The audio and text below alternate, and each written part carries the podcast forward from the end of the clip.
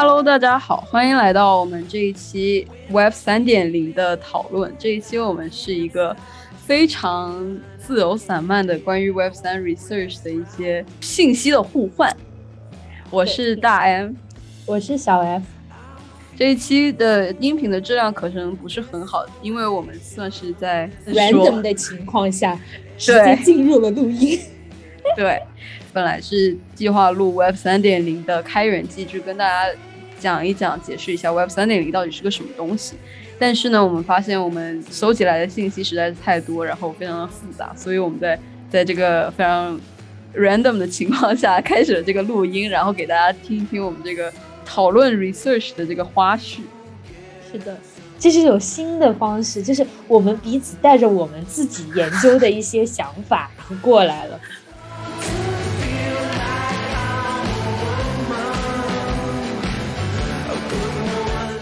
对，我们刚刚聊到哪里了？哦，我们一开始在说，呃，那个定义的事情，就是 Web 三点零要怎么定义它？是的，是的，是这样的。他的意思就是说，先有一个。technical 的 infrastructure，然后这个 infrastructure 上面会有物理的 technical 的，就比如说我们的传输信息的方式怎么变的，然后再往上就是社会经济层面的，就是在这种 technical structure 上面，你可以创什么样的项目，什么样的 application，什么样的 products，然后这样子的 products 再怎么被组织，这又是它的一个子集。就是我为什么写社会思潮啊？这个是我乱乱想的。就是我想 Web Three 它有两种，一种就是技术上的、物理上的 Web Three，另外一种是理念上的，就是我们怎么去 shift 我们这个 paradigm 去理解这个 Internet。所以就是呃，这两个是大方向，然后大方向下面我们可以自己分小方向，我觉得没有大问题。社会经济算哪一个部分？社会，我觉得它它是应用上的。它跟技术也，它既不是技术，也不是理念，它是应用。对，行啊，应用上的，对，就这样。然后，community 是其中的应用里面的某一种，对，是应应用的组织形式。那这样子的话，我觉得我们可以按这样子的架构来讲整个 Web Three。嗯，因为哎，你也看了那篇文章，我我我也看了，就是。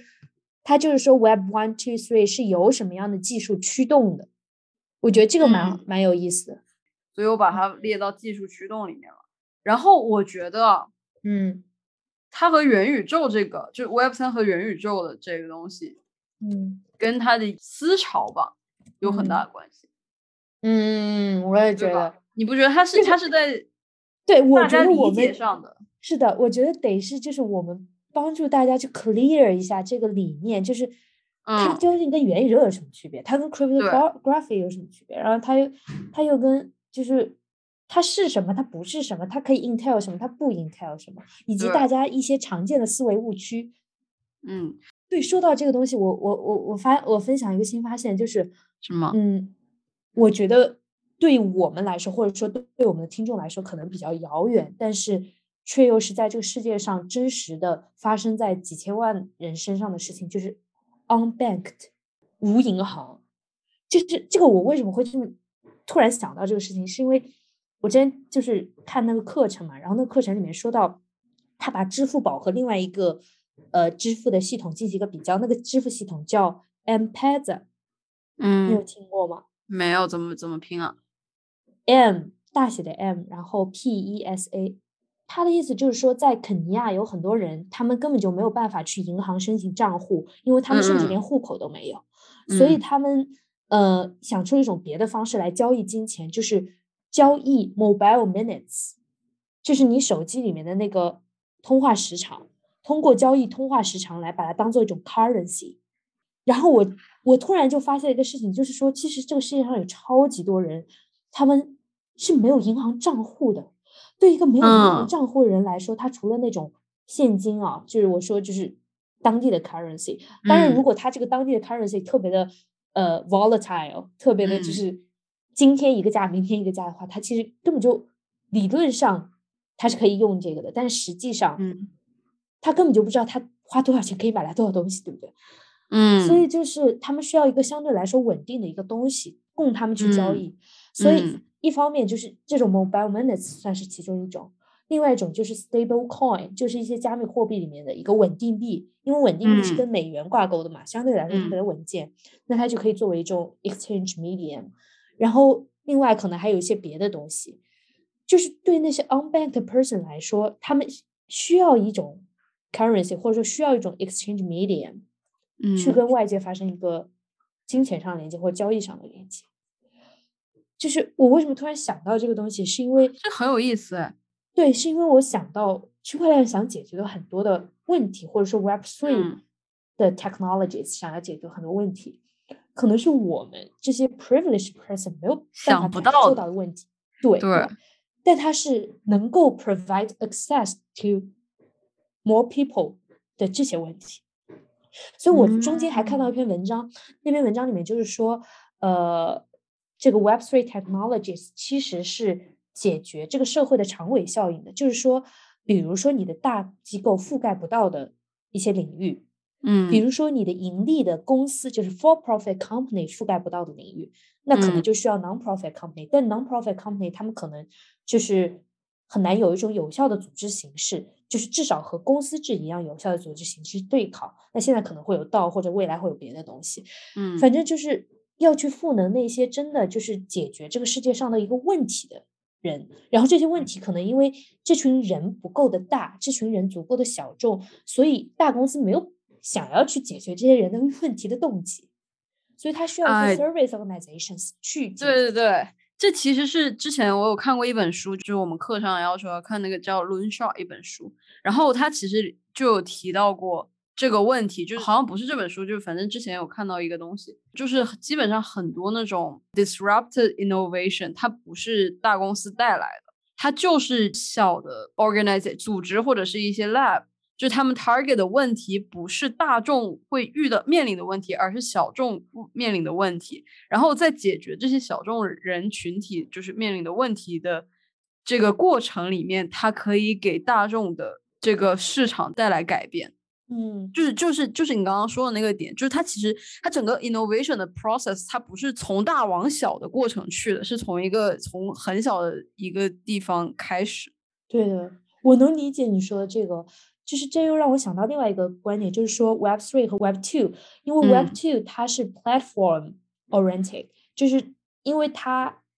长期的发展带来一些问题，这些问题催生了一些大的平台的产生，然后这些大的平台。他们利用自己的规模效应，他就可以赚到足够的钱，以至于挤压了一些跟他合作的 third parties，包括一些 small business，包括一些 individuals 的生存空间。就比如说，他们会有个 S 曲线嘛，然后那个 S 曲线到了后面，就是相当于就是说，他只要借助他这个网络，借助他的有流量，他即使什么都不做，他都可以获取很多的利益。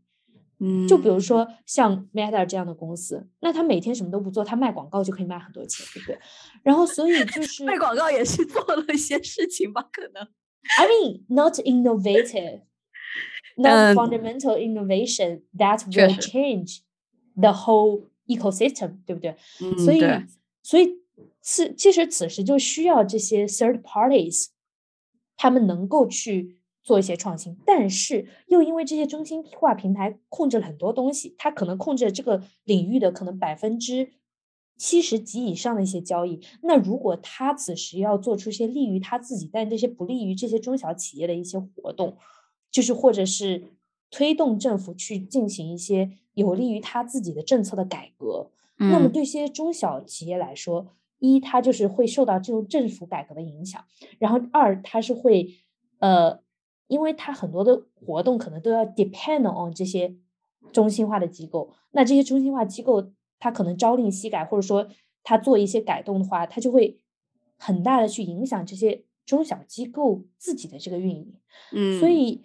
所以它就导致了整个的创新生态是 still still fight, still fight, still fight，不是这么读的吧？对吧？anyways，就是说这个整个创新心态就陷入了一个停滞状态，嗯，就没有像 Web One、Web Two 的早期这样子的一种蓬勃的创新的状态。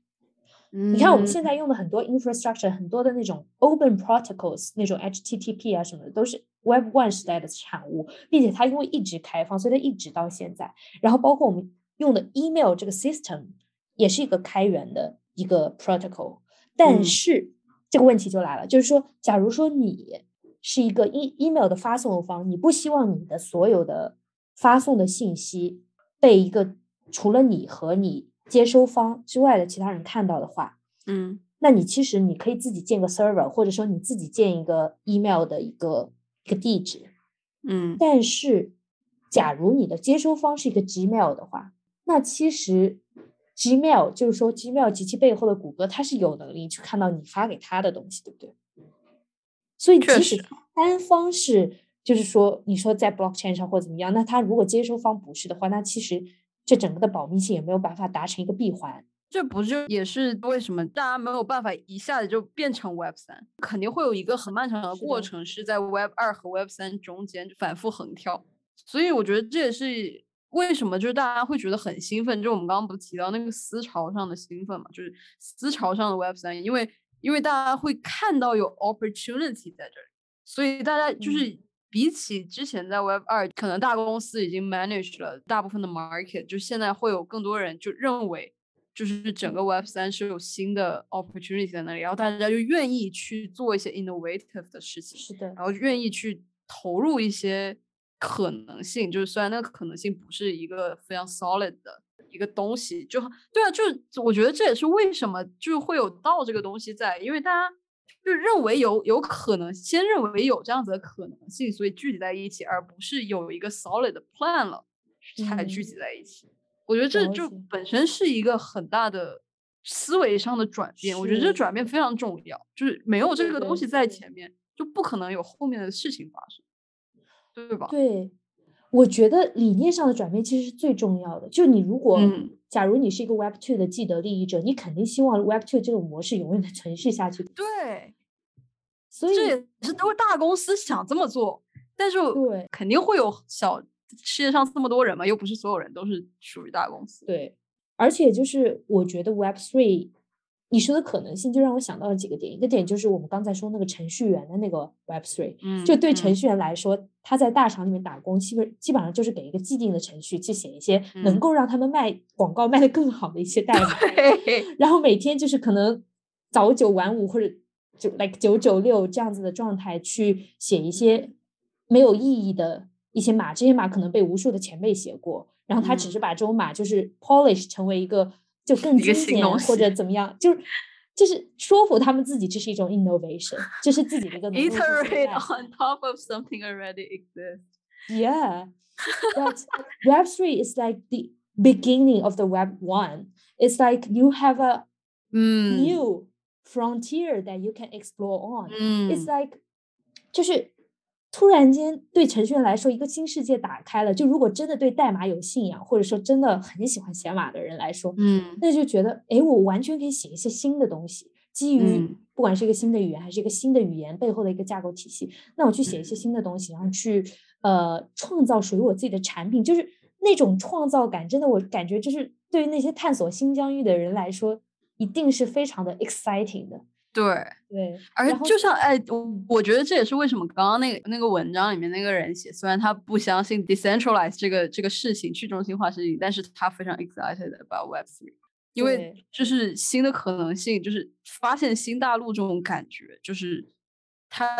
是没有办法被代替的，就是这种感觉先在那里，然后就是那些 adventurer 的想法，然后除了这些程序员之外，我们也看到一群就是。所谓的可能被社会 left behind 的人，或者说他本来就比较边缘化的人，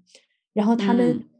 准备把 Web three 看成一个能够 reset 话语体系的一个一个方式。嗯，就是说，对，正好有这么一个 opportunity，它对，正好这个 opportunity 出来了，那我是不是应该可以做点什么？可以把我自己重新 bring 到中心的一个位置，就包括我们之前我们两个都 research 过的那篇文章，它里面不是说 Web three 的一个。Driven technology 叫 Edge Computing 嘛，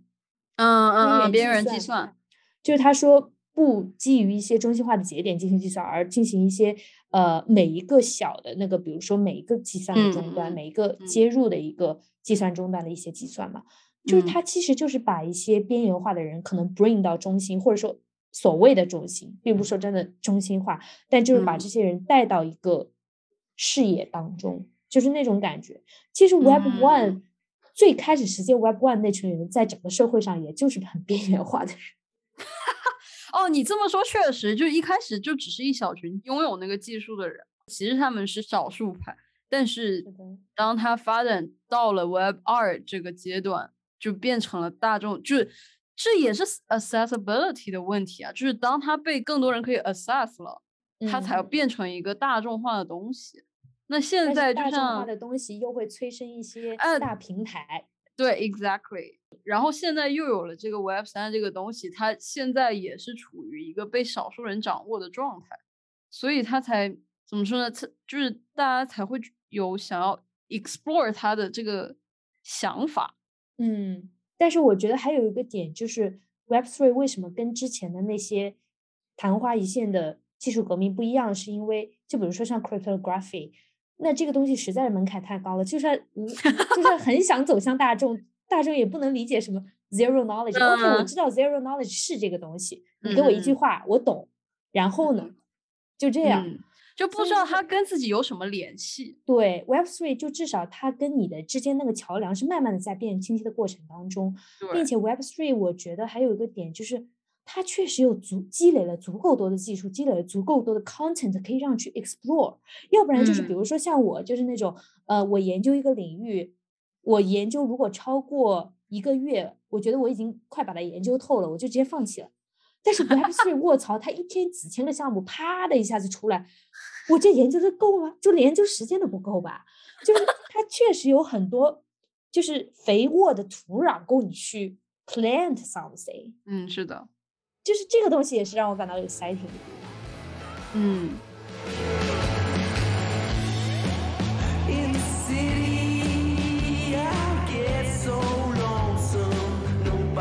我自己的感觉看下来，我是觉得在 blockchain crypto 的人里面，他们觉得未来是 Web three，然后在 VR AR 的那群人里面，就是这个这个未来是 Metaverse，但是他们在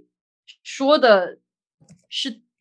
同一个未来，但是是不同方向上的。然后，因为 Metaverse 它这个语义上这个广泛性绝对比一个 Web 要更加的多嘛，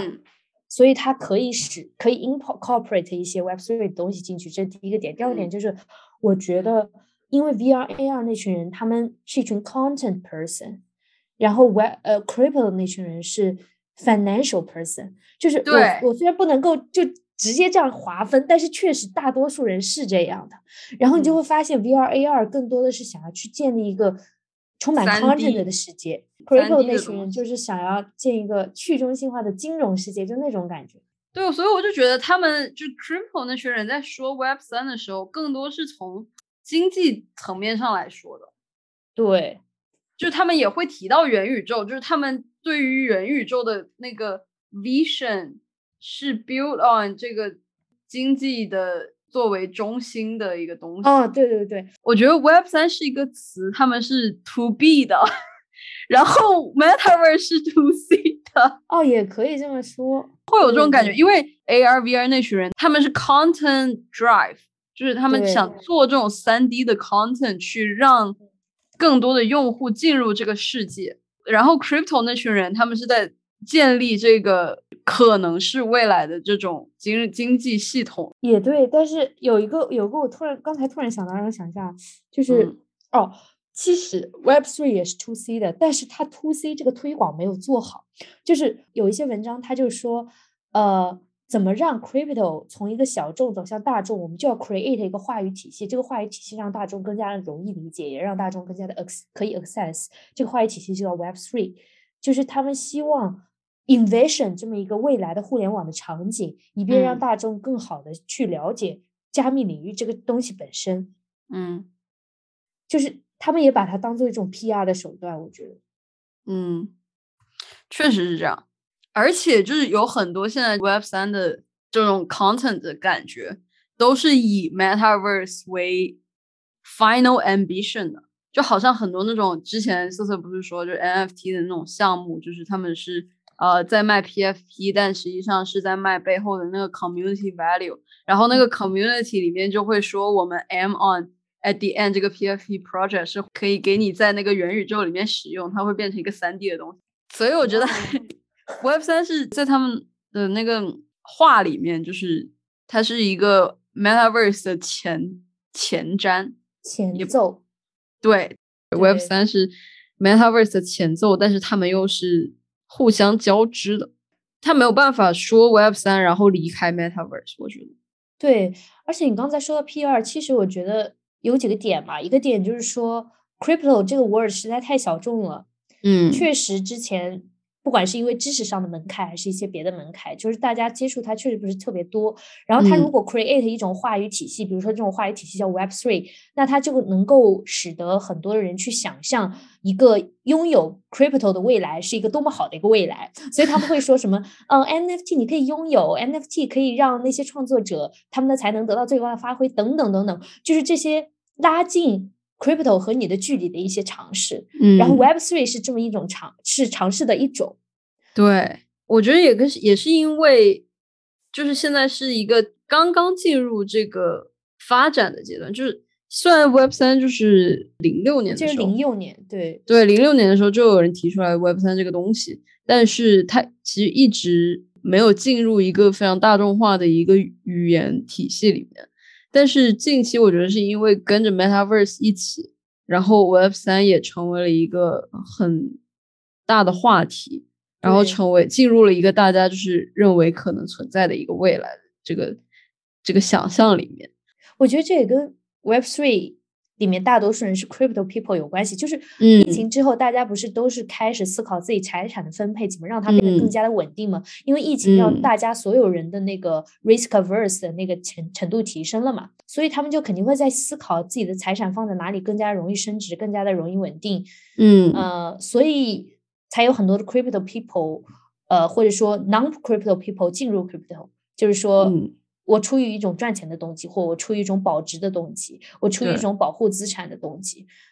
那所以也让 crypto 的一套话语体系变得更大了，然后这套话语体系里面也包含了 Web three，然后尤其是我们是如此的受资本论影响的人，我们都相信物质基础决定上层建筑，所以呃 Web three 的早期，所以很多人都会说 OK，那我们先得建经济基础吧，你就算有个 Metaverse Metaverse，你也得先有经济系统，对不对？对，所以他们就会 OK，那 Web three 就是能够让这个经济系统先实现的一个一个。嗯，a set of technologies。嗯，而且我觉得还有一点就是，你刚刚有提到资产这个概念，就是就是 metaverse 这个东西，我觉得它跟 Web three 一个有一个很大的关系是，metaverse 其实它涵盖的不仅仅是一个 digital 的世界，它是一个 digital 和现实交织的一个世界。就是我们之前不是提过，它是交织，但是 metaverse 又是超越现实的一个世界。但是在这个基础里面，就在这个。概念里面，其实 Web 三它是一个基于 digital world 的一个概念，就是它是一个非常 solid 的一个 digital 的东西。但是 Metaverse 不是，Metaverse 是一个现实和虚拟相结合的一个概念。所以我觉得 Web 三它其实是一个怎么说？从 Web 一、Web 二再到 Web 三，它是一个非常能看得见的一个线性的。嗯，网络迭代的一个过程，对对，就是它是一个互联网的一个东西，它是一个互联网迭代的一个过程。但是 Metaverse 它作为一个新创作出来的一个被大家引用的一个词，它其实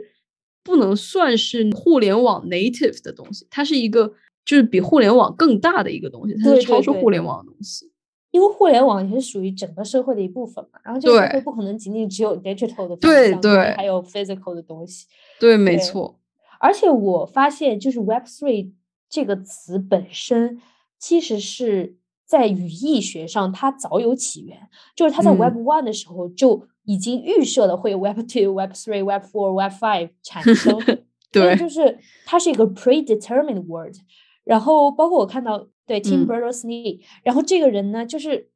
其实他当时在创 Web one 的时候。为为什么说是 Web One？因为是 World Wide，就是那个 WWW。那当时在这个语义学上起源就已经给后来留下了各种可能性。所以就是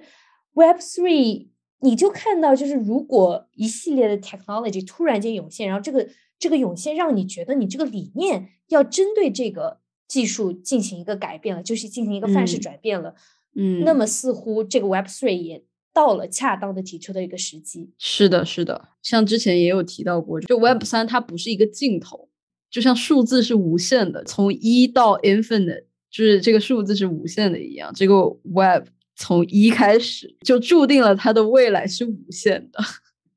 是的，所以所以三不是一个 Web 的终点。是的，而且我觉得，你如果从 Metaverse 和和那个 Web Three 的一个关系来看的话，嗯。就是 Internet 本身也是一种你可以去选择的生活方式，嗯。因为你自己是一个，你首先是一个 physical being，我们之前讲过，实体的不可摆脱性 决定了你你你不太能真的完全虚拟化，对。对，所以就是这个世界上有很多因为各种原因而不接触或者不能接触到互联网的人，就有些人嗯。他可能是、呃没有网络连接，但有些人他可能真的是选择我不去过一种 digital 的生活方式，我要对回归是的是的一个 physical 的生活方式，所以就是互联网你可以去选择它。但是 Metaverse，假如这个世界被 Metaverse 化了话，我觉得很难有人真的逃脱吧。虽然现在已经很难有人真的逃脱互联网，嗯，对，但其实互联网也也是一个 accessibility 的的存在的问题嘛。就像我们刚刚不是有讨论到那个钱，就是现在甚至有人没有办法注册银银行账户，他可能甚至没有没有一个身份证，那他要怎么在这个物质的世界里面用金钱来跟别人做交易呢？就是在互联网这个东西。这个概念下面，其实也有世界上也有很多人是接触不到互联网，有可能他没有这个 device，有可能他没有网络，有可能他没有电，有可能对，是的，没有这个能力，所以 Metaverse 我觉得它它更像是一个未来大家想要营造的一个一个景象，是一个社会上的社会形态的一个景象。对它，它不是一个单一 digital 的东西，它是一个更大的一个场景。而 Web 三是一个基于网络的一个东西，它是一个 digital native 的东西。是的，你说到网络这个，我又想起了，其实它跟 Internet 本身，你对它的理解也有关系。就是我们单纯说一个网络的演变方向，它可以有嗯无数种方向。就比如说，我现在假如已假如啊，现在已经到了 Web Two 的末尾，虽然我感觉并不是，呃，但是假如现在到了 Web Two 的末尾，那我们可能会有无数种方向供我们选择，有 N 条道路。那么嗯现在所发生的这个 Web Three，可能是这 N 条道路中当中最主流的、最容易被看见的那一种。嗯，对，这也是那个 accessibility 的关系，因为我觉得是因为目前网络的技术发展到现在，就是 blockchain 是最容易被大家使用，就 apply 到这个 digital world 里面的一个技术，所以它才成为一个大家认为的 Web 三主流的一个网络技术上的工具吧。对，我们刚刚不是也有讨论到，就是说 blockchain 是 cryptography 其中的一种形式嘛。其实 cryptography 也有很多别的形式，但是别的运用形式它可能还没有成熟 enough 来被人运用到这个 Web 三里。对，就比如说 Zero Knowledge 这种，现在才看到各种 ZK 相关的一些 protocol 或者是应用出现，就是因为它确实八十年代才提出来嘛，上世纪，嗯，然后你就会看到，其实你要进行商业化还是个蛮长的过程。他当时被一个 MIT 的一个教授提出来的时候，很多人还在笑他，你怎么能够在不 review 这个 content 的一个情况下，能够让别人相信的？就比如说。这这个事情的荒诞程度，就相当于你向这个网页证明、o k 我其实是知道这个密码的，但是我不给你看这个密码，然后你就你就答应直接让我进入这个东西。嗯那这个东西就听起来有点荒诞，但虽然现在确实取得了一个比较大的一个突破，其实可以商用嘛，嗯、所以就是整体上就是你会觉得，呃，密码学确实包含了一个非常非常大的一个领域，然后 blockchain 是嗯。它其中一个 use cases，然后可能嗯。是至迄今为止最成功的一个 use cases，嗯。对，然后这个事情也让我想到，我之前跟一个密码学的一个 PhD 聊天，他就跟我说，anything 最后都到了社会工程学。然后我突然嗯。间，诶，怎么突然间又来了个新词语，对不对？然后咱就去查，然后发现，呃，密码学能解决的问题是目前互联网上存在的问题，就是就是它嗯。未必一定要再往上，就是说你有要加密的必要，你才嗯。会去设计一些就是算法什么的，然后去加密的信息。就是虽然这个密码学古代的时候就有，那时候就是会有那种就是类似于转筒一样的东西，然后你转，对对对，转到了一个什么，就是有点像我们现在行李箱，你转到了那个，你就可以打开，然后看到里面的羊皮卷什么的。但是，anyways，这是比较古老的一个一个一个一个密码学了。但是情况就是说，现在的现代密码学，至少是基于 zero knowledge 这一块的这种密码学，大多数都在网上的。但是讲真啊，比如说我这个人，就我当时，比如说我去注册那个 MetaMask，然后我记下那十二个那个助记词，然后我就我就一直记着，并且我只记在我的脑袋里，那我也不写下来，然后我也不在网上任何一个地方 copy paste。然后讲真，这个事情只有我一个人知道，对吧？但是如果此时就是有人查到了你的行踪，然后把你爸妈绑架了，然后说你把这个助记词给我说出来，就是。This is something that you can't prevent，就是这个东西，它是一个社会层面的东西，它不是一个密码，不是一个网络上的东西，它是个社会工程学。对，它不是一个你 keep it secret，你就可以真的 keep it secret 的东西。对啊，对，他就说所有密码学到最后，即使你解了，又能怎样呢？你就是最快的速度，就是你把这个人谁谁谁绑架了，然后你叫他说，哦，我们之前不是有讨论过，就是。NFT 就是 tokenization 这个东西，要如何跟现实社会中的东西真的是实现锚定嘛？不是也是一个很大的问题。因为首先你要怎么把一个网络世界的东西跟现实世界的东西真的联系起来？就好像我现在，我现在呃上上我这个 Google Gmail 邮箱好了，我知道这个密码我就可以上，那不能证明这个邮箱是我的呀。因为只要知道这个密码的人都可以上这个邮箱，那不代表这个密码这个邮箱就属于我本人的。对，就是这种感觉，你有懂吗？就是那你要怎么样让这个 NFT 就是算 NFT 好了？我在 OpenSea 上我有个 Wallet，然后这个 Wallet 我知道它的这个十二个 code，但是任何一个知道这十二个 code 的人都可以说这个账号是他的，不代表这个账号就真的属于我呀。那我要怎么对啊？真的证明这个东西属于我呢？我觉得这难道是把 DNA 和 NFT 联系起来吗？可怕！我觉得这真的很恐怖。就是，然后这有点大。对啊，这是其中一件事情。就是你，你要怎么证明这个网虚拟世界里的东西是你实际就是实体拥有的？一旦跟物理世界就是产生一个连接，然后这个连接要怎么被证明？就是我觉得它不是一个单一密码学能解决的问题。它不是一个单一的 digital 方面的解决问题，它就它就联系到你刚刚说的社会工程学，因为它不是一个单一结构的问题。是，就包括现在其实很多的那些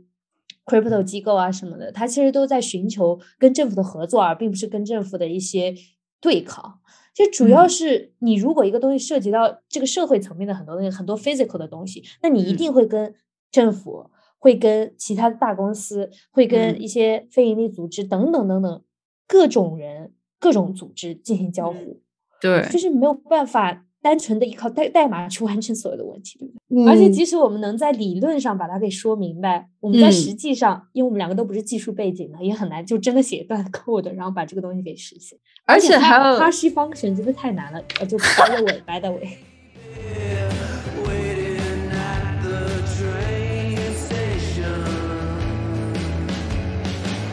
其实说到 Web 三点零，就是我发现有几个常见的思维误区啊。其中有一个就是觉得，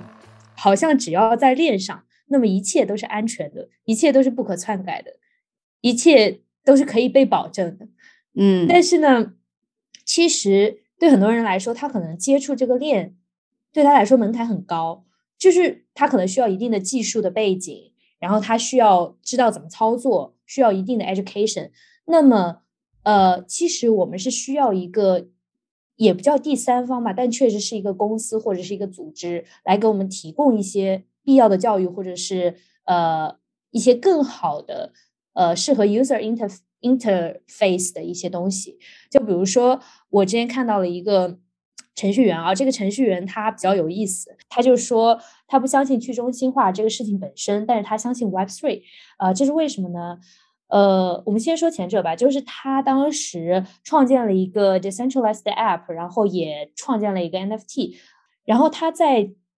创建 NFT 的时候加了一个 trick 在他那个代码里面，就是说这个 NFT 它本身是确实是不可篡改的，然后也确实是可以被人拥有的，但是它被拥有在不同地方的一个呈现的。一个画面是不一样的，就比如说它在 OpenSea 上可能是一张特别酷的一个艺术的一个图，当代艺术的图。那它存到你的钱包里，也就是说你买了它之后，这个东西到你钱包之后，可能变成了一堆屎，就真的是那个 iPhone 的那个 emoji 的那个表情包的那个屎。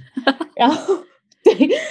然后这是一个很 tricky 的东西，但是你不能说它不是一个 NFT，因为它确实是一个独一无二的东西，它是一个存在在链上的，它是一个不可被更改的，然后它是一个可以。被人拥有，并且这种拥有的记录，呃，是一直记永久记录的。那么呢，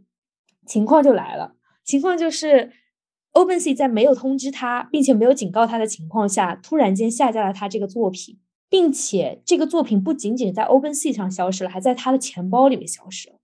嗯，就这个东西他完全不知道，就突然间消失了，就是说他违反了一个什么规定。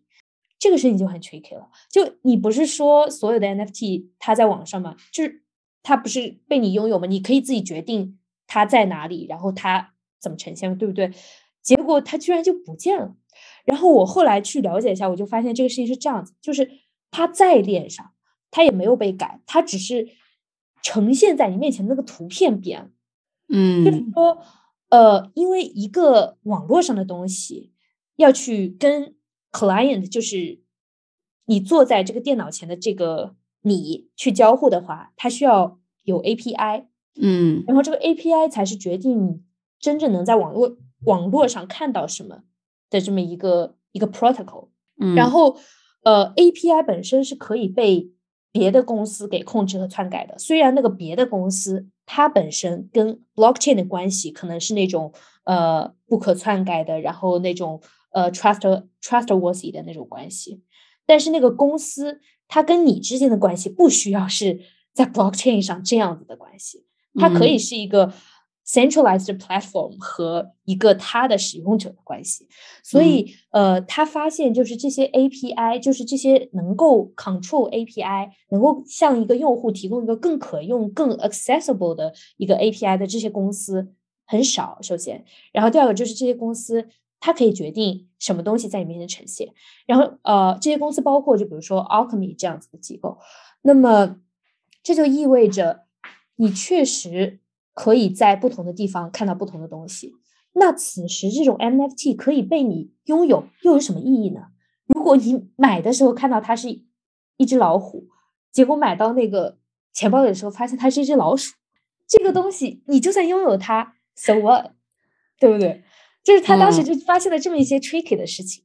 所以他当时，但是他是相信 Web Three 的一些理念的，所以就是他虽然在技术上不是很信 Web Three，但他在理念上是一个 Web Three 的一个 native，感觉有点，因为他是呼吁呃程序员去建立一些 decentralized 的这些，就是这些控制，把这些控制 API 的机构变得更加的呃可及，就是变得更加的能跟真正的用户进行一个。interact，嗯，所以就是他会呼吁程序员去做这样的事情，然后包括他其实也讲到，就是说，blockchains have been designed with the idea that it's a network of peers, but not designed such that it's really impo- uh, it's really possible for your mobile device or your browser to be one of those peers。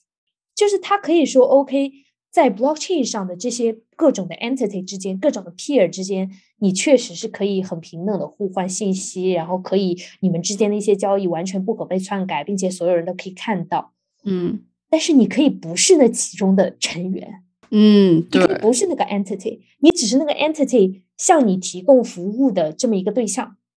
嗯，确实是这样子的。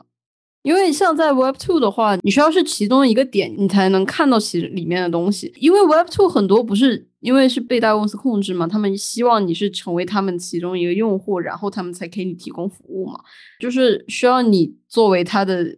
进入他的 database，他想要提取你的信息，然后优化他们自己的服务。但是 Web 三的话，根据现在的这个技术支持和就是对 Web 三的期望来说。大家希望自己可以只是一个 explorer，而不是 participant。确实，确实，它它这里面其实基于有一个最基本的假设，这个基本假设就是说，人们不希望建立自己的服务器，他们希望有别人来帮他们建立一个服务器，让他们能更好的呃跟服务器上的一些 content 进行一些交互。嗯，所以这是我觉得这可能是 human nature 的一个东西，就是就是很麻烦，而且也没有必要。那我还不如就是把这个权利 delegate 给另外一个公司，让让他去做这个事情。只是我希望能够 trust 这个公司，但是这个公司为什么会让我 trust？这就是一个问题。就是 Web Three 他们会说，就是说我这个东西，这个公司如果 build 在那个 blockchain 上，那我就可以 trust 它。对，那它跟你之间的这个关系并不在 blockchain 上呀。对，因为本来 Web 三不就是想解决那个信任问题嘛？因为想用代码，想用。Smart contract 代替中间的现在有的作为中介的环节嘛，所以嗯，对他们就是想去中介化嘛，但是有一些中介，我觉得还是有必要的，因为不可能每一个人他都专精于任何一个一个东西，尤其是现代社会越来越复杂，数据量越来越大，你越来越难以成为一个通才，你只能去专精于一个方面，那你专精一个方面的时候，你其他方面就需要由别人来补充。嗯，所以就是哦，不过我觉得这这在人的组织中是可以实现，就比如说道啊，然后你就不同的人就是呃长短互补嘛。但是如果就是说，嗯，你在这种就是非人的交互上，就是这些 automation 之间的一个交互上，那你是不是呃可以尽量的减少这个中介的产生？但是你想想，就像刚刚那个那个人文章里面说的，这个非人的中介也是由人创造的。然后这个人创造它的时候，就是会存在 pitfall 了。然后如果一旦有人要利用这个东西去去做一些什么不好的事情，然后你又是无条件信任他的话，这又会产生另外的信任的问题。是的，但我觉得你刚才有句话说的特别好，就是你说利用它做什么事情，就是你可以出于好的目的去用它做好的事情，也可以出于坏的目的去做用它做坏的事情。I mean，工具本身可能是一个 neutral 的，但是。它在 some sometimes it will be like deneutralized，对不对？嗯。但是工具嘛，它只是我们用来做事情的一个工具，所以就是他这里也讲到了一个点，就是说，呃。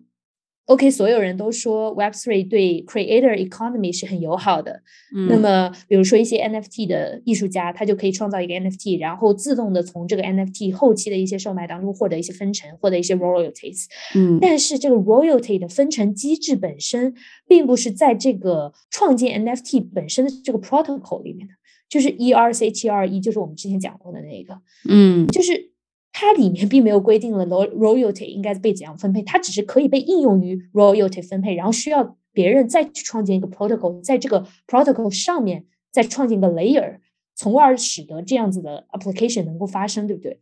嗯，所以就是说，OK，你提供了一个基建，我觉得提供基建是非常好的事情，因为不同人可以在上面创造出不同的东西，只是你看他创造出的是一个什么样的一个东西，就是。还有一个点，就是我们刚才说到 neutralization，就是我看到 H 六 Z 的文哦，H 六 Z 先说一下，H 六 Z 这个文章占据了 Web Three 所有文章的半壁江山啊。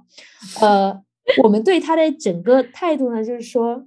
，OK，你就写着吧，你继续 lobby 你的 Web Three 吧，就那种感觉。但是他有几个写的还不错，嗯嗯。我我大概说一下，就这跟美国这边的政治系统有关系。就是美国这边政治系统，你确实就是有钱，你其实啥都能干。就是你有资本，你可以说服政府去推行一些政策，不管这个政策是一些法律上，法律上可能更难一点，然后或者是一些行政上的命令，然后去有利于你的公司或者有利于你这个整个行业。这也确实是美国这边就是整个呃商业 competitions 啊，然后大家彼此之间，就是比如说我今天。呃，我这个能源企业，我写一个 lobbying document，然后我明天一个环保企业写个 lobbying document，就看这个政府怎么去 weigh 了，怎么去看，呃，这个事情本身。所以就是呃，大概说一下美国这边是这样子的。然后这个 H 六 Z 呢，因为它投了很多很多那种 Web three 的公司，然后里面赚了应该三百亿刀了吧，已经，嗯，所以他们肯定会为自己被投企业说话。然后肯定想要去赋能自己的贝头的生态嘛，所以呃他们会给政府写很多那种 policy agenda 的那种建议，就是说你们应该提出什么样的一个 policy 去监管 Web Three，以便能够让我们更好的去进行呃加密货币的一些流通啊，或者说，哎，你们应该推行什么样的一个呃政策，使得 NFT 合法化呀，使得到能够被注册为公司或者非营利组织啊，等等等等，反正就是他们会写一大堆这种方面的一些文章，然后在写这种文章的时候，因为他们的对象是那种 policy maker，然后 policy maker 他并不一定真的非常 keep so updated with the recent technologies，对不对？所以他们就一先要把这个技术给说清楚，二说清楚这些技术对这些政府有什么用。所以就是他那里面很多文章也确实是把这个技术说的挺挺明白的。就是他那里面，呃，我我不知道是为了去呃说服政府所采取的一种说辞，还是他们自自己真的这么认为。就他们说，呃。我们现在的 Web Two 的一些中心化的平台，我们并不是想要去取代它，或者说想要去把它拿走，而是我们希望去 neutralize it，使它们变得中性，使它们变得变成我们真正的工具，我们可以用它来做不同的事情。所以我觉得这也是蛮有意思的一个点。就很多人就说，哎，Web Three 去中心化就就要把这种平台就直接给取缔掉啊，或者直接拿掉啊。那其实也有可能这些平台它继续存在着，但是他们以一种呃，Web Three 的理念体系的里面的一个实体这么一个状态继续在存在。嗯，没错。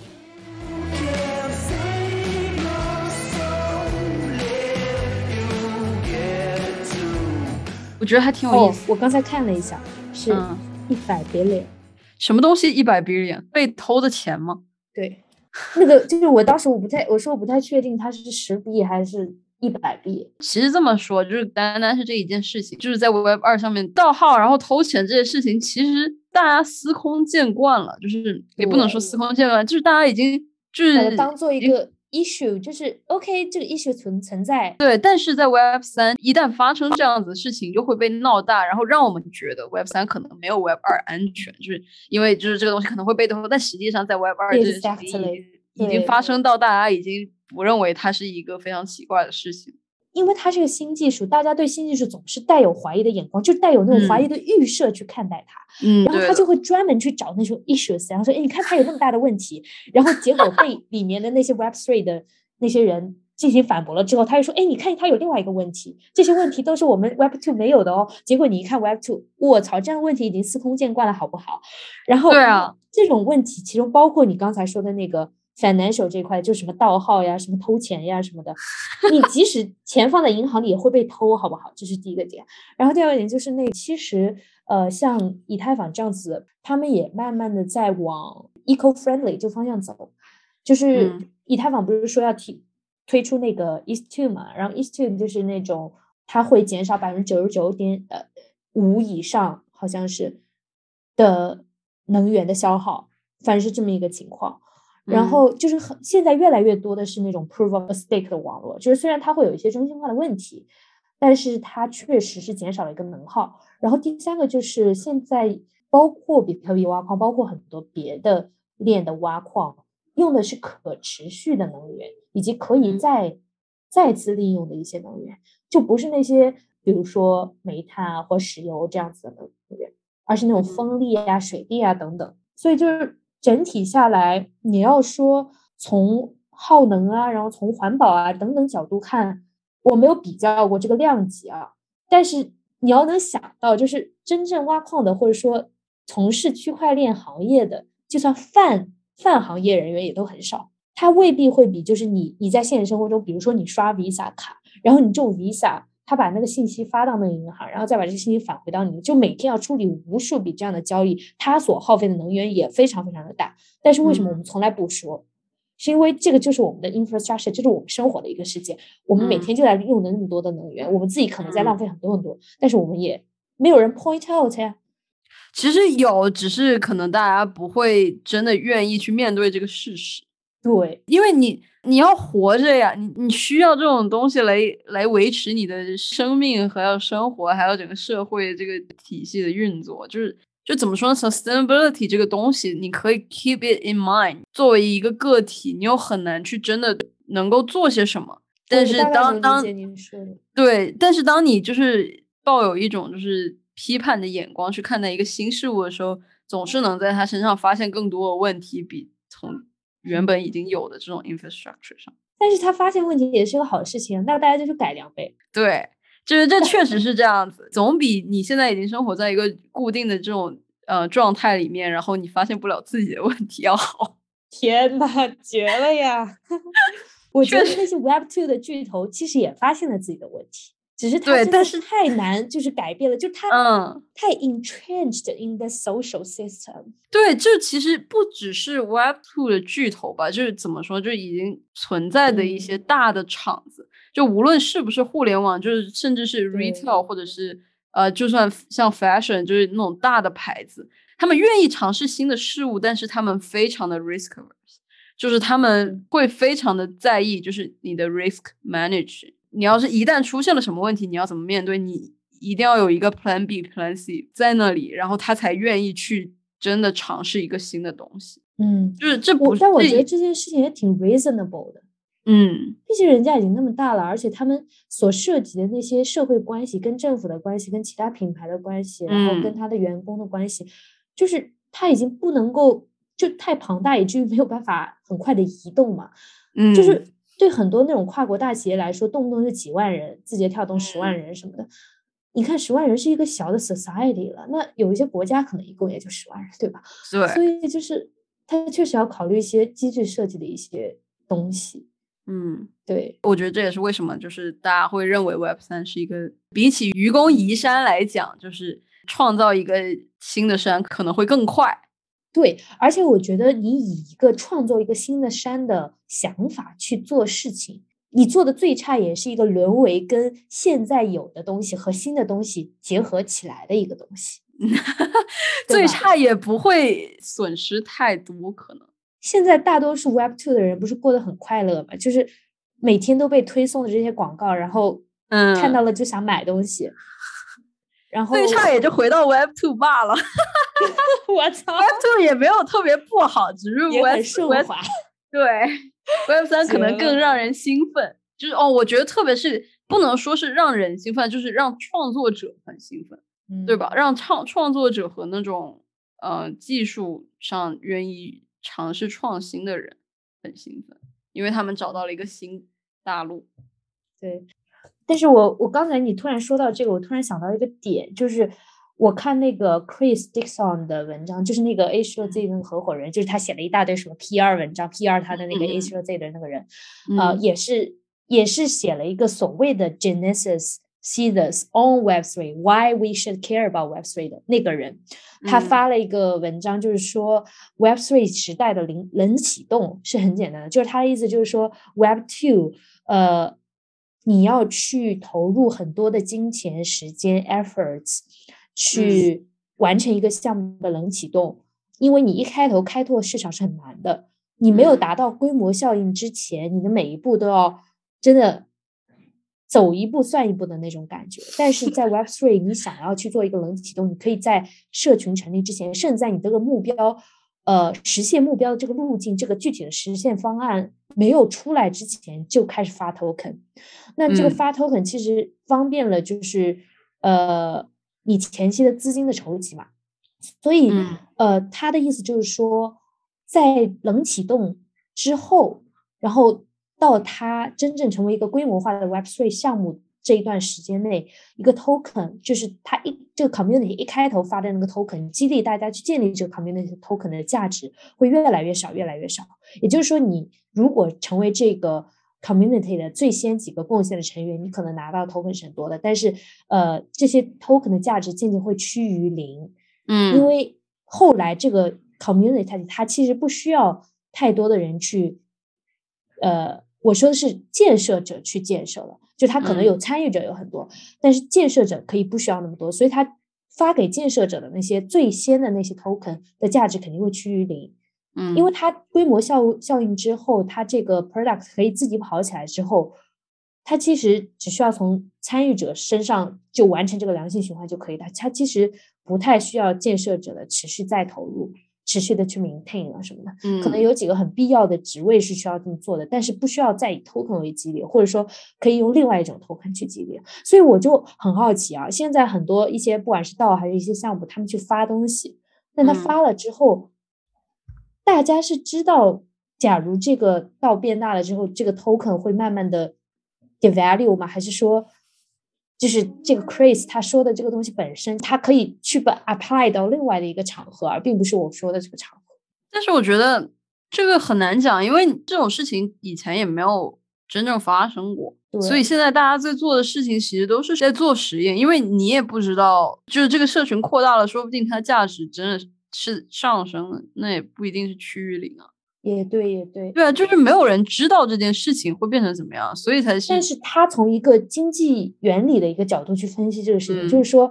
我们现在看起来也是，就是我们现在可能就反过来嘛，就一开头投入很多钱，后来就是如果成为平台了之后，我只要借助这个流量，我去发广告不就行了嘛，对吧？他就不需要那些很强的机制性的创新了嘛。嗯，那。如果按照他说的建立 community 就建立这个 Web3 product 这个逻辑的话，那 token 是会减值的呀，因为未来就是你不需要去投入那么多的人去建设了呀。嗯，还是说 governance token 和 utility token 和那些 security token 就是这种区别的问题？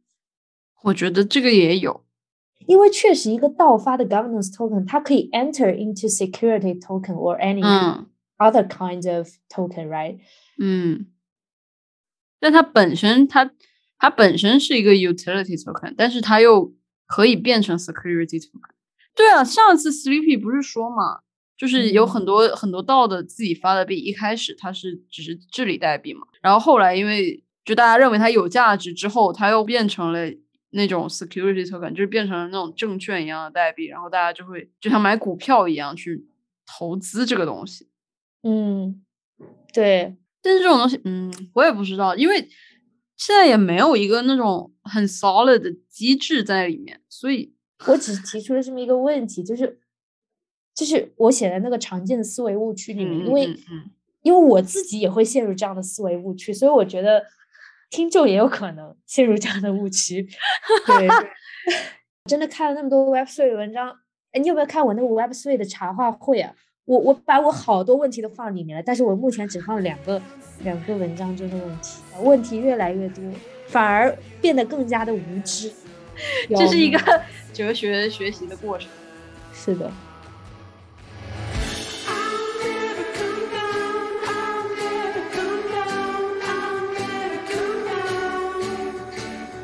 我们颠倒一下今天的顺序，这一期我们在整理我们就是搜罗来的一些 research。所以下一期我觉得这也蛮有趣的尝试吧。对，下一期我们再把这个整理好的 research 作为开源记录给大家听。是的，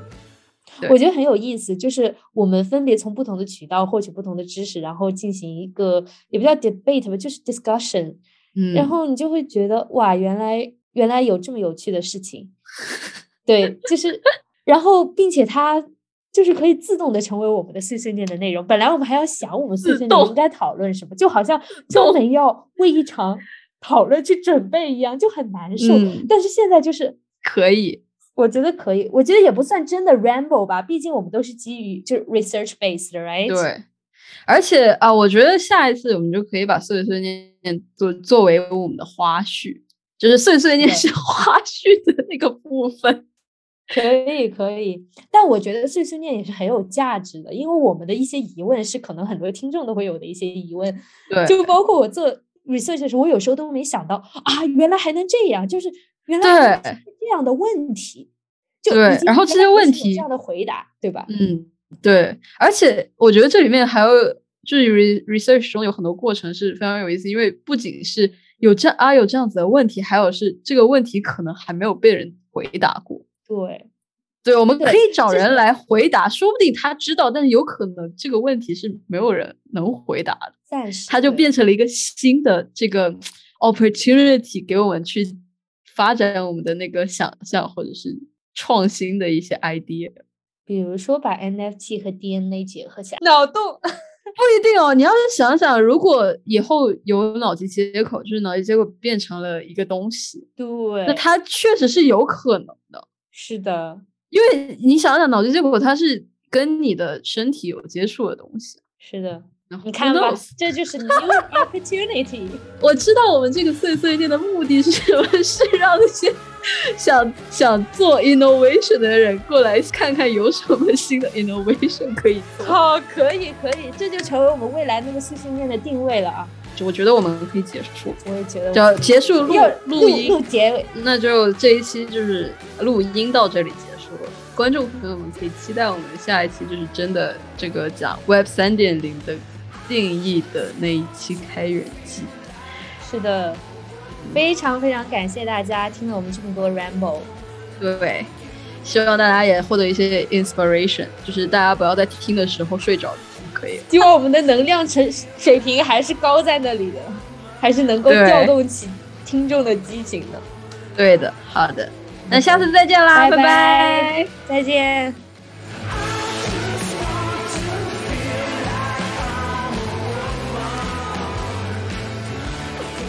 你看外面的那个雪吗？我看到了，早上它从早上开始就下雪，我操！今天下好大雪。对啊，今天就是雾都啊，雾都纽约。对啊，